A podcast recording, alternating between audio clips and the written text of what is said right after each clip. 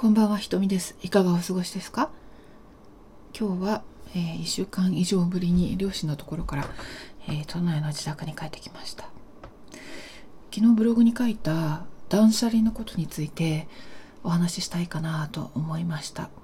ブログに書いたことだけじゃなくて、ちょっとあの、あの、伝えたいなって思ったことがあったので、あの、ラジオの方でね、話したいかなって思っています。えー、マクマラジオ53回目になりましたね。そう昨日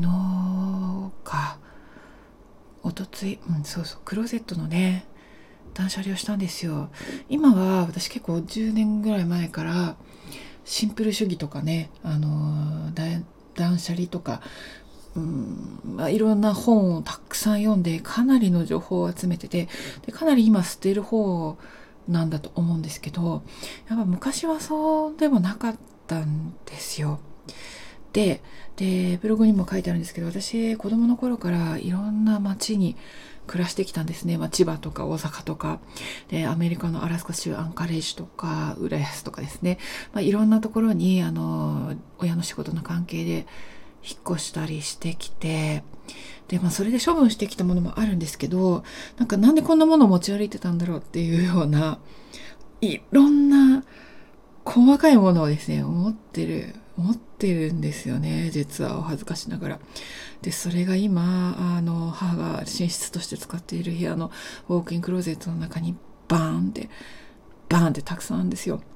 それで、まあ、多くは書類とか本とかなんですね。でもこれは書類とか本とかは、ほとんど大学院のやつとか、あの、大学の頃のやつとかなので、まあ、これはまた別物なのでちょっと置いといて、今回断捨離したのは、子供の頃のガラクタと言ったらあれなんだけどまあ宝物なんですよね。うんあの宝物といっても例えばキーホルダーとか可愛い飾りとか、いろんな文具とかペンケースとか、もう山ほどですね、私可愛いもの大好きで、いっぱいいっぱいコレクションしてて、そういうのを、こう、捨てられない性分だったんですよね。で、それが、あの、山ほどあって、今母がですね、あの、綺麗にまとめていくつかのあの容器の中に入れて置いといてくれたんですけど、まあ、結局それを分類してどれを捨てるのかっていうのは私が判断しなくちゃいけないので、まあ、とうとうそれに取り掛かったわけですよ。捨てられないものとしては手紙とかですねいっぱいあったんですよね。まあ年賀状だのなんだのですよ。昔はねあのメールとかインターネットがないわけですからあの文通とかよくしてたわけです引っ越したりしたからね。で思ったよりもずっとたくさん手紙があったなと思って、まあ、一つ一つ見ながらここから先の人生ねこれずっと持ち歩いて生きていくわけにはいかないっていうのはもちろん重々承知なのでまあ、一つ一つお礼を言いながらというか、あ、ありがとうって言いながら処分いたしましたよ。で、中にはもう本当、誰だか思い出せないものもいっぱいあったんですね。まあ、記憶ってそういうふうになくなっていくんだなっていうふうには思いましたけど。で、もう一つ捨てられないものものとしては、あの、自分で書いたもの、子供の頃からたくさん日記みたいなものとかですね、ノートとかにいっぱい書いてるんですよ。うん、ただ、日記で例えば明るいことキャピキャピっとしたこと書いてあるんだけどなんか思い出せるんですよねその時本当は苦しかったとか学校やっぱりずっと会わないと思ってたし苦しかったこといっぱいあったし辛かったしうんなんかそういう悲しい思い出をなんていうのかな向き合わないようにしてたんですよね。ですごく明るいこと書いてあるけどその行間にはなんか辛かったなっていうものが見えてきてあ自分の心の中がこれ自分だから分かることじゃないですか。でインナーチャイルドっていうんですかね。なんかそういうあちっちゃい頃の私よく頑張ったね。小学校で辛かったね。頑張ったね。っていう別にいじめられたりとかしたことは全くないんですけど、うん、でもやっぱり合わなかったというかきつかったなっていう思い出はたくさんあります。でもそういうものって自分がやっぱりこう無視しないで向き合ってあげる。でそのきっかけとしてそのノートを見るっていうのは良かったかなって思います。でノート類はね自分のノート類は捨てられないんですよ。でやっぱ昨日ちょっと捨てなくてとりあえず置いといて。でもう全部断捨離しようと思うと本当に思い出の品ってやっぱり断捨離難易度が高くて辛いんですよね。結構メンタル的に消耗するというか。うんなので無理はしないっていうふうには決めました。であもうこれはパッて捨てられるなって思うようなものまあなんか劣化したようなものとかはねパパッて捨てて「はいありがとうございました」ってなるんだけど、うん、でやっぱり物一つ一つにこうそれぞれの思いがあるんですよね。でその濃度も違うしでそれが呼び起こしてくる気持ちなんかも違うしでそこで蘇ってくる私の子供の頃の感情とかも違うしうーんなんか手間なんだけどやっぱり一個一個ずつ手に取って見てあげたいなって思ったんですよ。うんなんかあの一つ一つの心声物の声と心の波に耳を澄ましてでこう物じゃなくて記憶として心の中にしまっておくような準備をするこう一つ一つ大切に思い出を閉じていくというかそういう儀式的な意味もあるんだなって思いながらやっぱり捨てられないものはとりあえず迷うなら、まあ、無視しあの無視してとりあえず置いといてパッて捨てられるものだけババって選ぶと。うん、そういうことを決めてやりましたらまああの袋ゴミ袋1杯分にはなりましたよねだからかなり重たいあのやっぱり心が痛むようなあのそわそわするようないろんないろんな複雑な気持ちがあの今でもちょっと残ってるんですけどうんでもやっぱりあの捨てられてよかったかなって思います。その中でちょっと印象的だったものが、うん、あってこれはブログには書いてないんですよ。あの書いたらなんかまずいかもしれない。でもあまあここで言ってたら同じかもしれないんだけどそう一つはねすごくこう綺麗な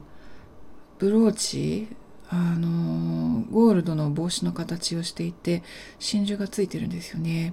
ちょっといいやつだと思うんですけどうんこれね昔お付き合いしていた彼のお母さんがいつか息子のお相手にこれをあげようと思って取っていらしたものなんですよ大事に。でそれをある日私がいただいたんですね。でも残念ながらその人とはその彼とはお別れをしてしまったのでなんだかその帽子の真珠のブローチだけが私の手元に残ってしまったと。でね、もうお別れした彼氏だし、なんか、あの、返すのもおかしいというか、返すわけにいかないというか、うん、かといって、あの、私が持っててもどうなのっていうか、うん、なんかすごく申し訳ないような、なんだような、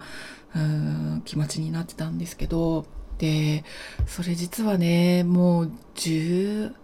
え27歳ぐらいの時にお別れした彼氏なんですよねで私、うん、でも私今46なので18、18、年は経ってるわけですよ。その18年とかの間、ずっと引き出しの奥に、あの、しまわれたまま心が少し重いみたいな、うん、ものだったので、あのー心の中でなんとなくこうお詫びを申し上げてありがとうございましたと申し上げてでこれはもう私の人生には必要ないものなので処分させていただきますと思いながら、えー、処分をいたしました。うんなんかね心が痛むけど返すわけにいかないしね。まあそれが一つちょっとあの大きな一歩だったかなって、うん、思います。18年とかかかってたけど かかってるっていうか置きっぱなしだったんだけど。でもう一つねあの指輪が見つかったんですよね。箱の中に入れてあってあれなんか私あれこれ多分彼氏にもらったんだろうけどすいません誰だか思い出せないって思って本当に思い出せなかったんですよ。うんなんか誰だろうって私あの彼お別れした彼氏の指輪をね全部捨ててたと思ったんだけどなんか一個だけそれが残っていてこれなんだっけ本当に思い出せないとか思ってで今2日くらい経ったんですけどなんかもしかしたらこれかもしれないということにやっと丸2日経ってから思い至ったんですよね。それは多分さっきの申し上げたあのお母様がね新宿のブローチをくださったその彼氏がもう私お別れしたいと思っていた時にくれた指輪なんですよ。多分ね多分ね間違ってないと思うけど。で私その時ねもうお別れしたいわもうもう終わりだわもう終わりもう終わりだわって思ってたけど残念だけどやっぱりタイミングが完全に完全にずれていて私はもう全くあの終わりって思ってたから、えー、その人がどのタイミングか忘れたけどくれて指輪なんですね。わかんないけど、うん、で、私はそれが重くて重くてしょうがなくて、多分引き出しの奥の奥の奥の方にしまい込んでしまって、そのまま18、9年とか経ってしまったんだと思うんですよ。うん、っていうのを2日ぐらいかかって、じんわりと思い出してきました、なう。本当に今。うーん、ねえなんか、記憶ってね、私多分、不思議なんだけど、封じるんですよね、きっと。無意識に。ない。うん、なかなか本当に取り出せなくなってたこの記憶、うん、取り出せたのかどうかもわかんないんだけどだからいやーでもねまあその指輪もお母様のブローチと一緒にあのありがとうさよならで ゴミ袋に入れましたはいねなんか人生ね何でも持ち歩いて生きて生きていくわけにもいかないしもうね断捨離って使う使わないとかそういう問題だけじゃなくてねやっぱ自分の心の中の整理じゃないですかやっぱり。でそういう大事な儀式も私の中でやってきてるんだな、うん、思いましたよ。まあ私その27歳くらいの時にお別れしたその人以降ねもう彼氏がいないので19年18年とかねそれぐらいあのー、ちゃんとお付き合いした人はいないんですよね。まあデートしてた人はねまあ結構いくらかはいるんだけど、うん、何人もいるけどちゃんとお付き合いしました。これが彼氏ですとかいう人はいませんね。うん。だからね、まあその分彼が印象的だったのかもしれませんね。でも残念ながら分かり合えた気はしなかったんですけどね。そうそうそう。まあその話はね、またいつかするかもしれないんですけど、この断捨離についてね、あのいろいろ思うことがあって、でもやっぱり気持ちの整理というか、うん、子供の頃の自分のこととか、いろんなわだかまりとか、なんか一つ一つ向き合ってあげて封じ込んで、封じ込んでいくって言ったら変だな。葬っていくって言ったら、何なんだろう。あの、大切にね、あの、宝、心の宝箱に入れていくっていうんですかね。そういうことをやったなって、うん思います。で、まだね、まだまだいっぱいあるから、またもうちょっとずつね、捨てられるものがあると思うので、うん、それやっていこうかなと思います。ちなみにね、あの、なんかも胸がいっぱいになってきちゃって、